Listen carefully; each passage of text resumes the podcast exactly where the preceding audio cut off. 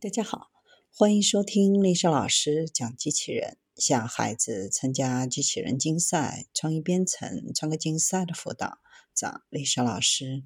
欢迎添加微信号幺三五三五九二零六八，或搜索钉钉群三五三二八四三。今天丽莎老师给大家分享的是 Toyota 展示家用机器人，可它吊在天花板上，帮助做家务。日本人口老龄化问题严重，因此通过科技来解决未来老人缺乏照顾的问题，也是日本常见的发展方向。Toyota 的机器人部门也是其中之一。最近展示了一款开发中的家用机器人，可以帮忙做不同的家务。这个机器人是其加州实验室开发，他们想象一个集成机器人系统的未来房屋，让机器人可以在天花板移动，无需担心地上的障碍物，可以快速应对各种场景，完成清洁、操作洗碗机等工作。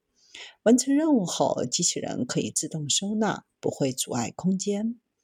除了倒吊机器人外，他们还有各种相关的技术。比如，可以利用充气方式抓取不同对象的器材，提升机器人可以处理的工作范畴。这次展示的技术都是用来示范的原型，短期内不会推出产品到市场。目前，机器人技术面对的问题是，实际放在家居应用时需要面对的不确定因素太多。